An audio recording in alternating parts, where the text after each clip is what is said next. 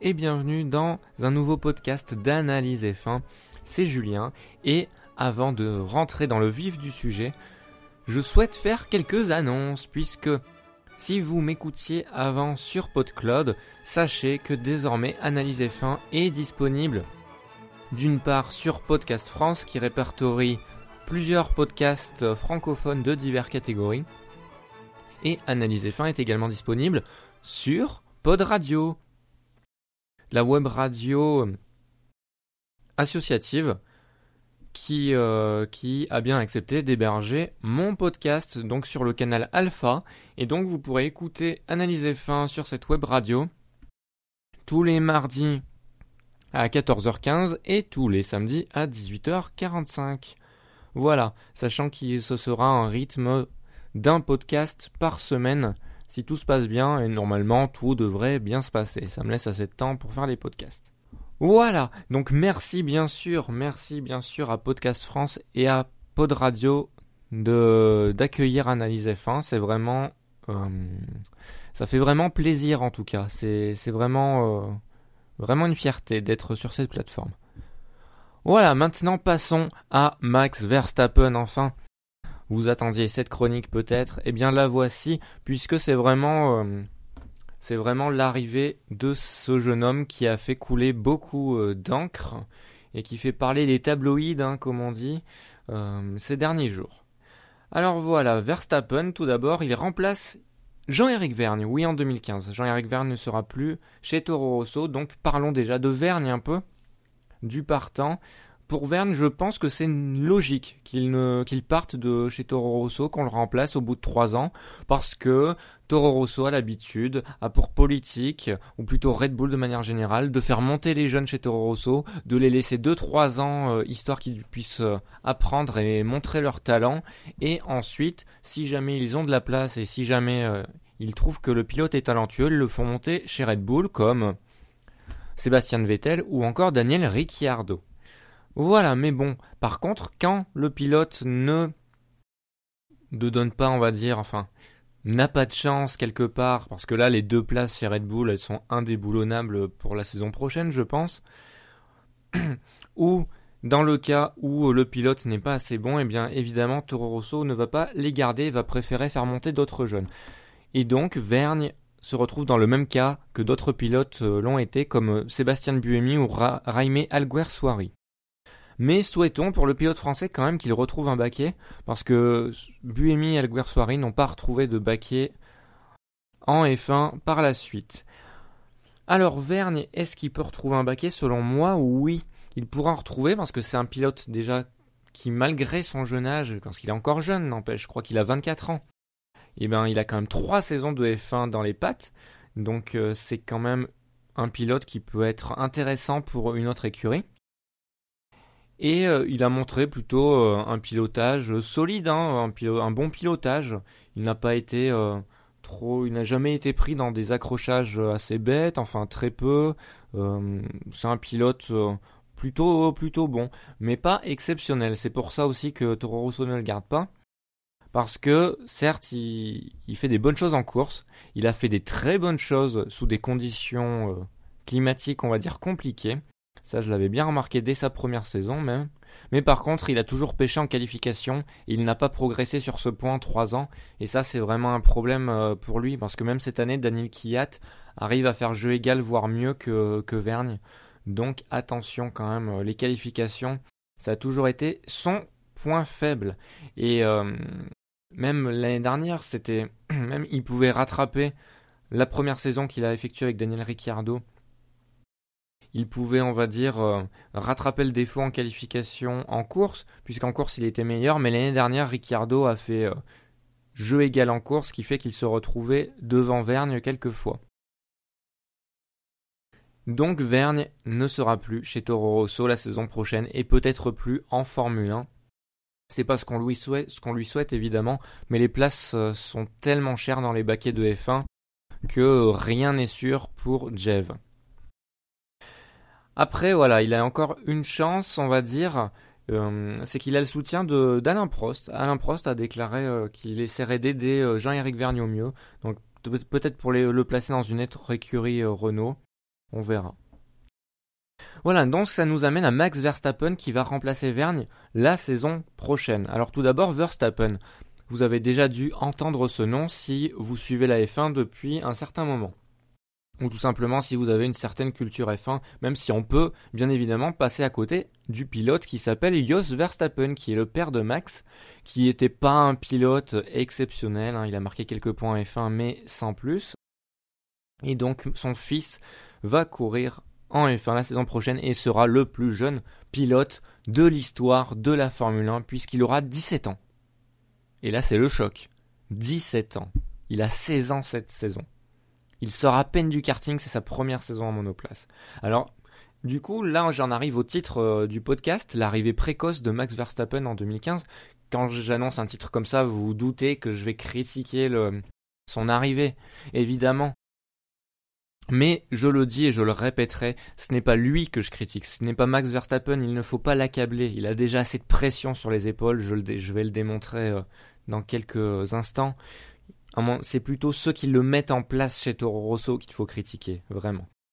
Donc voilà, mais bon, pourquoi Max Verstappen, selon moi, arrive de manière euh, trop précoce en Formule 1 Tout d'abord, Premier point, c'est sa première année en monoplace. Il n'aura fait qu'un an de monoplace, donc il n'a pas l'expérience de course nécessaire. Déjà, il n'a pas l'expérience de course avec les différentes situations de course. Il n'aura pas connu euh, le, quart, le dixième des situations de course qu'ont connu euh, euh, tous ses petits copains en Formule 1 la saison prochaine. Il n'a jamais couru à des vitesses réellement hautes. Donc ça, ça va être un gros problème pour lui parce que des vitesses hautes, ça implique aussi des réflexes qui doivent être accrus. Et donc, il devra acquérir ces réflexes rapidement, plutôt rapidement, même, même s'il aura peut-être un peu de temps, mais ça c'est mieux pour lui et pour les autres qu'il les acquiert rapidement, sinon il va vite être, être la cible de vives critiques dans le paddock. Donc là encore, une pression supplémentaire, et c'est un risque hein, de la part de, Red Bull également de le placer comme ça chez Toro Rosso. Alors après, oh, concernant l'expérience, alors on va me dire, euh, un tel a... C'est pas un problème, un tel avait aussi un an en monoplace, ça n'a pas posé de soucis. Et quand je dis un tel, il n'y en a pas 36. Alors attention. Parce que quand on utilise des exemples pour essayer de, de prouver, on va dire, un point, il faut que l'exemple soit pertinent. Et l'exemple que j'ai vu sur les réseaux sociaux le plus souvent, c'est l'exemple de Kimi Raikkonen. Alors j'ai vu d'autres exemples, hein, Daniel Kiat et tout, mais regardez la carrière de Kiat, vous verrez qu'il a largement plus d'expérience que que Verstappen euh, en, monoplace. Hein. c'est même fou. Moi, je pensais pas qu'il en avait autant Kiat, mais si, il a, il a 4 ans hein, de monoplace derrière lui.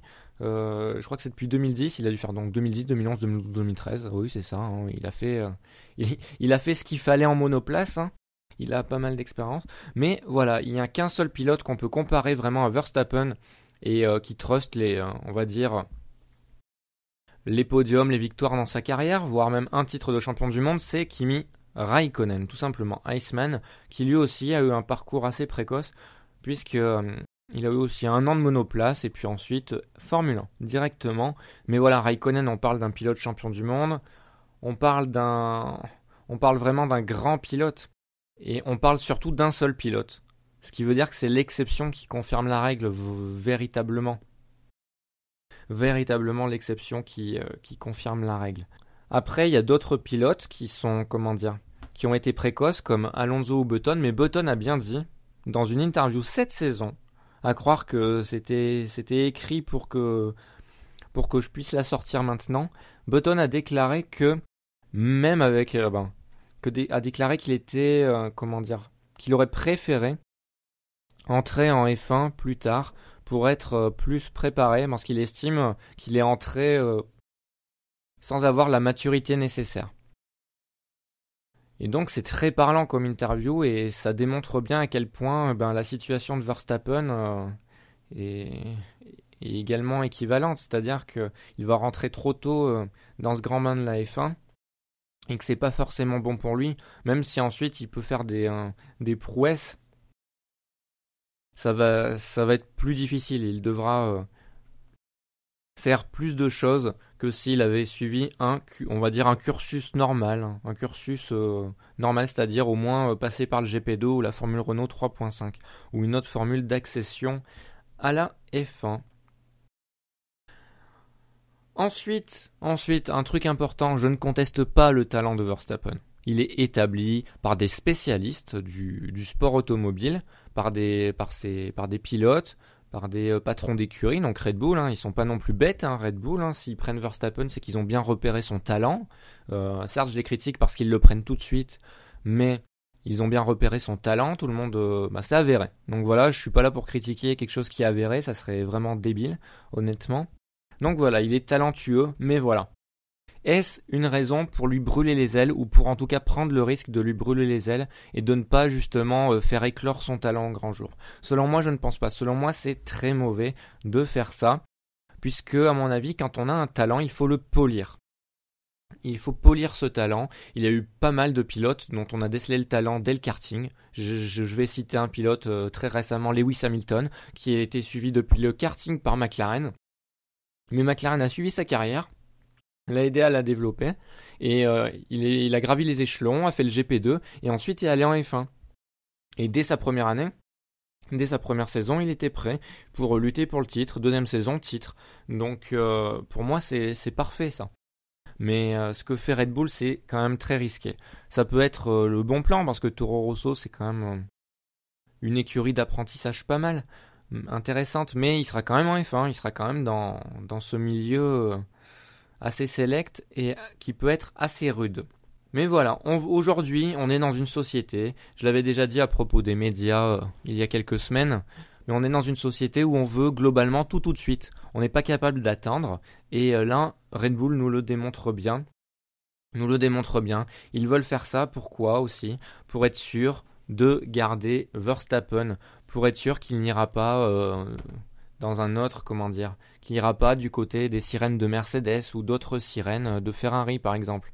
Du coup, ils coupent l'herbe sous le pied de tout le monde et ils se disent bon, on a repéré quand même un, jeune qui a un grand talent et euh, ben il faut le garder. Et donc pour le garder, pour être sûr de le garder, hop, on va le placer directement en Formule 1. Quitte à prendre un risque, quitte à ce qu'il ne soit pas euh, à ce que son talent ne perce pas parce qu'on l'aura mis trop vite en Formule 1, mais tant pis, on l'aura nous et les autres l'auront pas. Voilà, c'est quelque part ça, c'est très malsain, je le fais, et euh, c'est très peu respectueux pour euh, le talent et euh, pour l'homme Verstappen, pour le jeune homme, parce que ça montre assez peu de considération finalement pour sa carrière je pense. C'est paradoxal hein, ce que je viens de faire entrer quelqu'un en Formule 1, ça montre peu de considération pour la carrière. Mais pour moi, c'est véritablement ça pour toutes les raisons que j'ai décrites. Et aussi, ça montre peu de considération pour qui? Tout simplement pour les pilotes du Red Bull Junior Team. Parce que la filière Red Bull, ils ont une filière de jeunes dont a fait partie Verstappen, mais dont fait partie quand même pas mal de pilotes. Et là, je Pensez à deux pilotes en particulier qui vont me servir d'exemple. C'est Carlos Sainz Jr. et Pierre Gasly, le français. Ces deux pilotes sont les deux premiers du championnat de Formule Renault 3.5 cette saison. Donc une formule qui est avérée d'accession à la Formule 1, qui a fait rentrer de nombreux pilotes.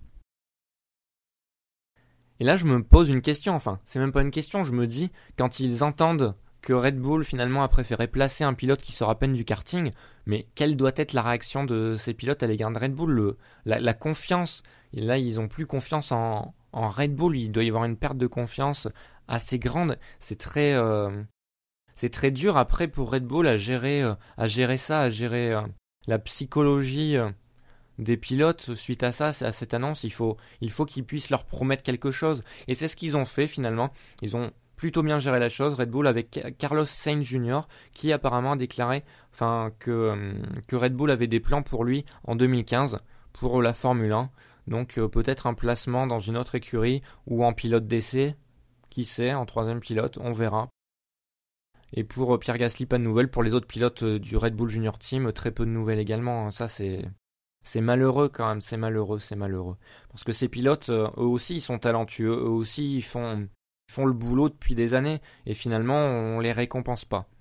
Quelque part c'est injuste, mais bon des injustices en termes de de baquet de Formule 1 on en a on en a l'appel donc bon on n'en est plus à une près, mais bon, quand même, celle-ci, elle est quand même grosse, et j'espère que ça va pas se reproduire dans, dans le futur, notamment pour ce que je dirais euh, tout à la fin de cette chronique. Ensuite, Max Verstappen, le jeune Max, il se met la pression lui-même, le garçon, c'est dommage.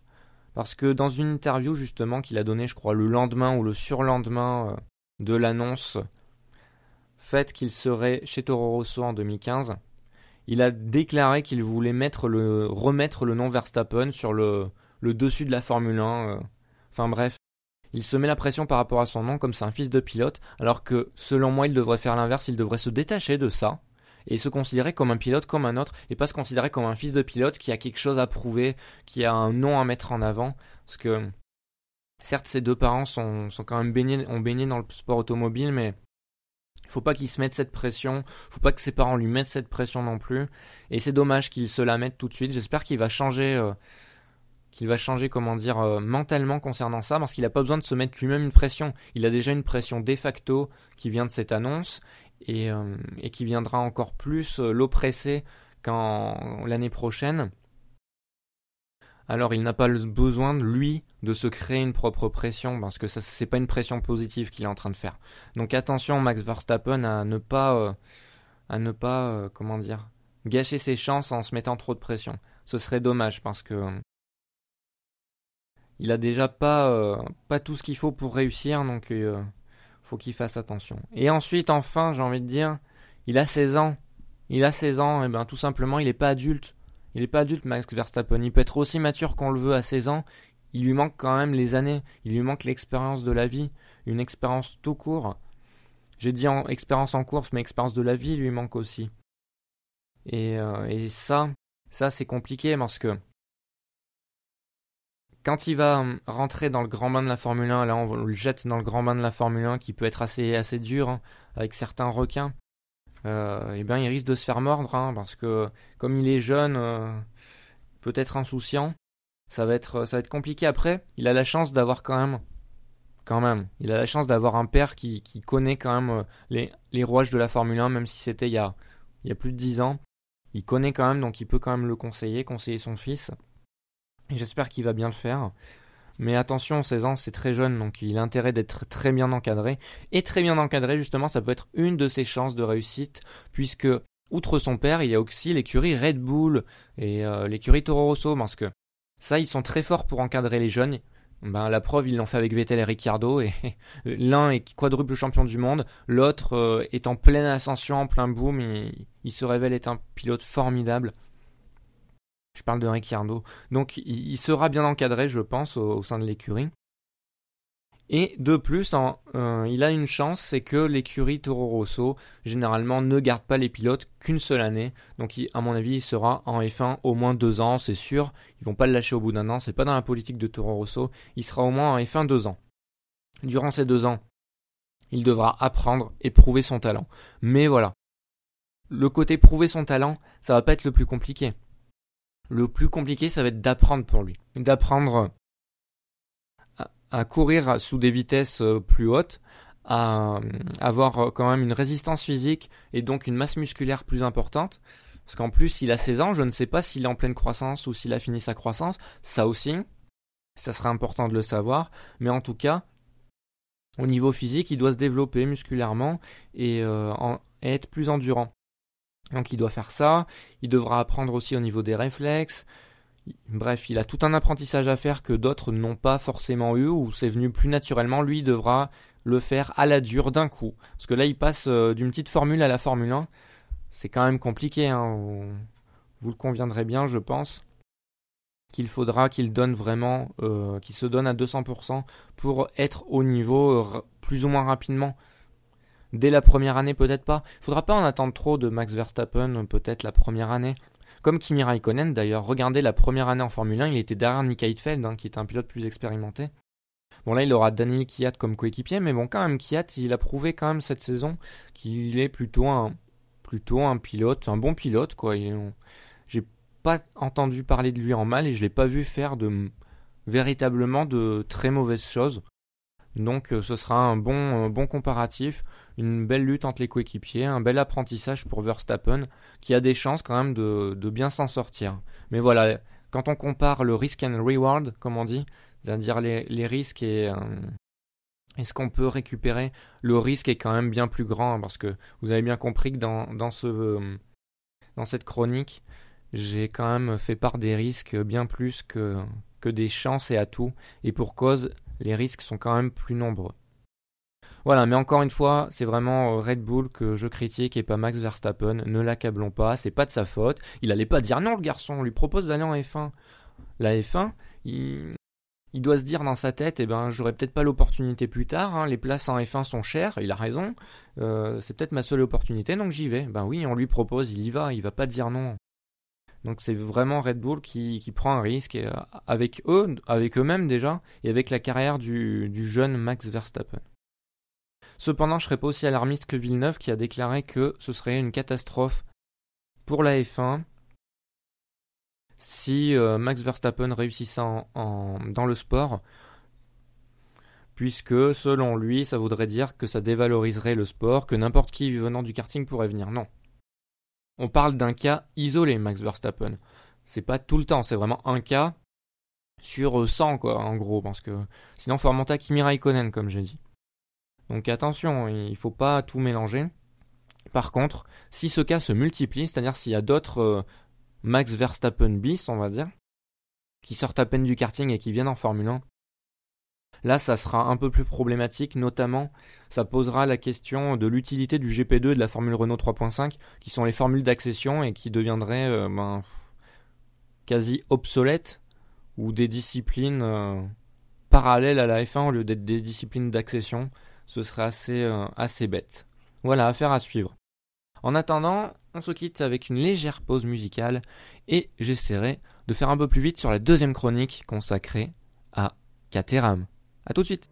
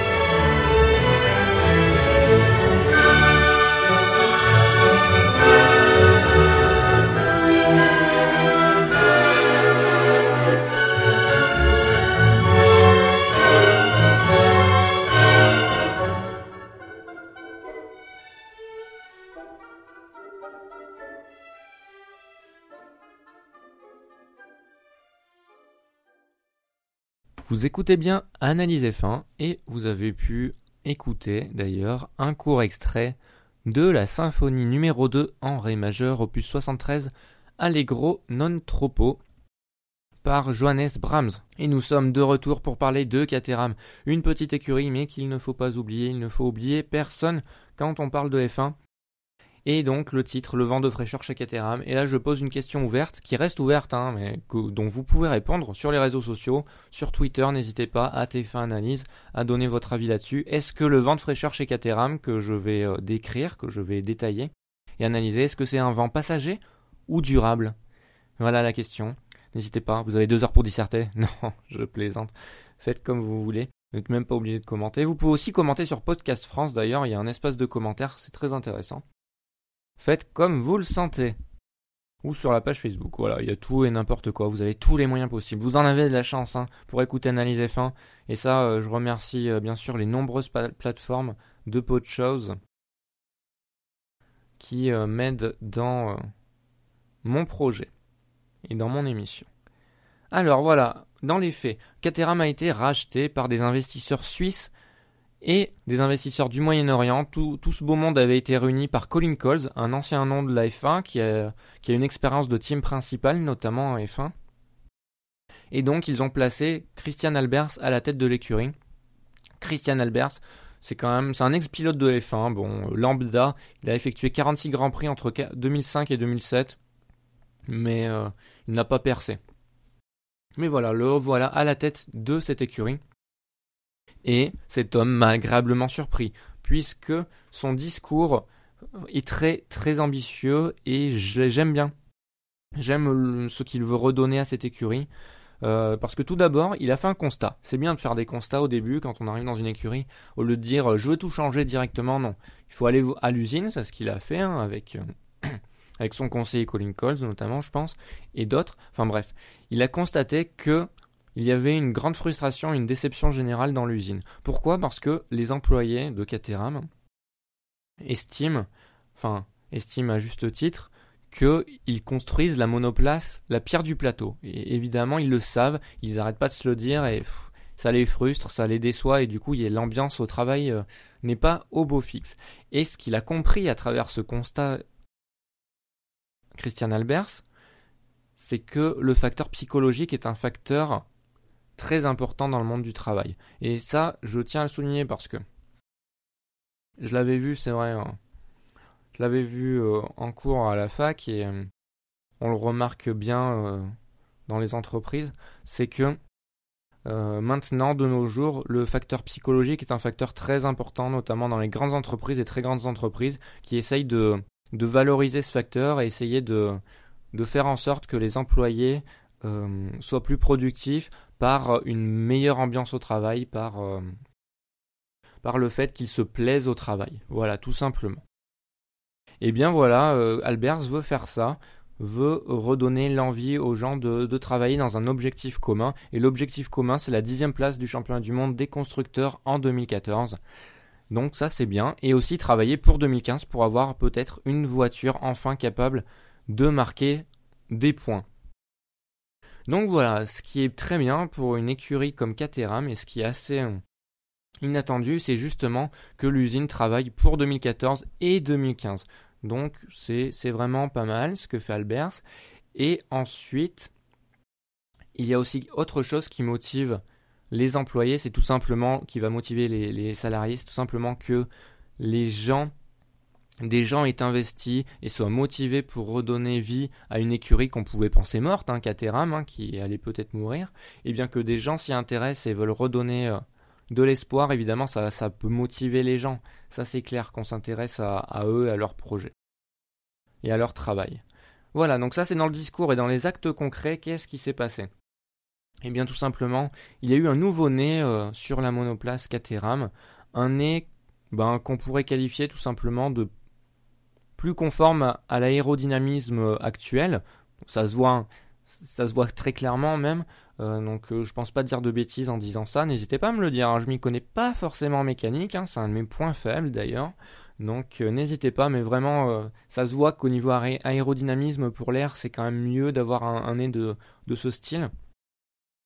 Et aussi, bon là c'est un point un peu moins important, mais pour l'esthétisme, évidemment, ce nouveau nez est meilleur, hein, je trouve.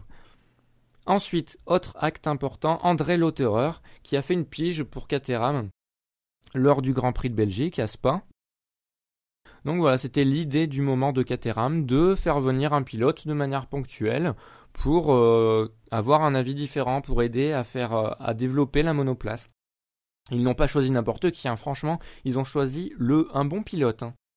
Puisque André Lauterer, si vous ne le connaissez pas, il est triple vainqueur. Il a été trois fois vainqueur des 24 heures du Mans dans les quatre dernières éditions. Et en termes de, monoplace, de formule, il a été euh, notamment très bon en Formula Nippon et en Super Formula, qui sont deux disciplines japonaises, où euh, depuis euh, des années et des années il truste les, les premières places, a été champion de nombreuses reprises. Bref, c'est un très bon pilote et c'était une très bonne idée de le faire venir chez Caterham pour, pour qu'il puisse apporter son feedback et son aide. Et le seul regret, selon moi, c'est de l'avoir fait à Spa. Et euh, ça prive Kamui Kobayashi, qui déjà court euh, ben, gratuitement. Ça a privé Kamui de, courir à Spa, et ça, c'est franchement, c'est pas très bien. C'est pas très bien vis-à-vis du pilote japonais, qui a, qui a rien fait de mal. Et euh, bon, j'espère au moins qu'il pourra faire son Grand Prix national, Kobayashi, Grand Prix du Japon, qu'on va pas lui priver de ça. Mais voilà, sinon, selon moi, c'est quand même un acte qu'a fait Caterham qui va dans le bon sens, qui va dans le sens positif. Et euh, je pense que il pourrait réitérer l'affaire en faisant appel à d'autres pilotes, même des pilotes jeunes, hein, pour essayer de les, les de voir comment il se comporte euh, lors d'un Grand Prix, d'un week-end de Grand Prix. Ça pourrait être intéressant et les pilotes d'expérience pourraient aider au développement. Selon moi, quand on est une écurie qui n'a rien à perdre, comme Caterham, parce qu'ils n'ont rien à perdre là jusqu'à la fin de la saison, ils peuvent se le permettre et c'est bien qu'ils se le permettent. Ensuite, voilà, à noter, bon, pour finir, une sombre affaire de licenciement a touché Caterham juste suite au rachat, parce que évidemment tout ne pouvait pas se passer bien. Donc voilà, pour résumer l'affaire, en gros, d'une part, il y a des salariés qui attaquent Caterham en justice pour licenciement abusif et non paiement de salaire, et d'autre part, Caterham qui dément le non-paiement des salaires et déclare que euh, les soi-disant salariés n'étaient pas directement salariés de Caterham, mais salariés d'une entreprise sous-traitante de Caterham. Voilà, et donc les allégations de ces, euh, personnes qui se prétendent salariés de Caterham, eh bien, euh, ça fera l'objet d'une action en justice euh, intentée par Caterham à l'encontre, bah, à leur encontre, pour en gros atteinte à l'image de l'écurie par, je cite, déformation grossière des faits. Voilà, donc j'ai rien à dire de plus là-dessus. Hein. Laissons la justice faire son travail et ensuite on pourra commenter ceci. Mais pour l'instant, il n'y a rien à dire dessus. Et voilà, eh bien je vous remercie d'avoir écouté ce podcast. J'espère que ça vous a plu. N'hésitez pas à laisser euh, un commentaire soit sur Podcast France, soit sur la page Facebook Analyse F1. N'hésitez pas, hein, si vous préférez Facebook à Twitter, il y a une page facilement trouvable, je pense, c'est le même avatar et, et pochette. Ça ressemble à la pochette euh, qui est mise sur les différents sites au niveau de l'avatar et de, la page de couverture, donc n'hésitez pas. Et le Twitter, at F1 Analyse, le hashtag Analyse F1 également si vous voulez me poser des questions. Parce que qui sait, euh, s'il y a assez de questions, je pourrais peut-être faire une session de questions-réponses à la fin d'une émission, quelque chose comme ça. Ça peut se faire. Ou également réagir par rapport au podcast, apporter de l'eau, euh, apporter tout simplement euh, votre avis, vos arguments également. N'hésitez pas. Voilà, vous avez le choix entre les différents moyens. Sur ce, eh bien, je vous dis bonne journée ou bonne soirée et à bientôt pour analyser fin sur, eh bien maintenant PodCloud, Podcast France et Pod Radio et également les réseaux sociaux si jamais vous ne passez par aucune, aucun de ces, euh, c'est comment dire de ces divers moyens. Vous pouvez écouter aussi directement le flux euh, sur les réseaux sociaux, ce qui est très bien. Le lecteur est très bien fichu, donc euh, profitez-en également si vous préférez ce biais. Voilà, et eh bien quittons-nous là-dessus et avant Monza, vivons notre passion. À bientôt.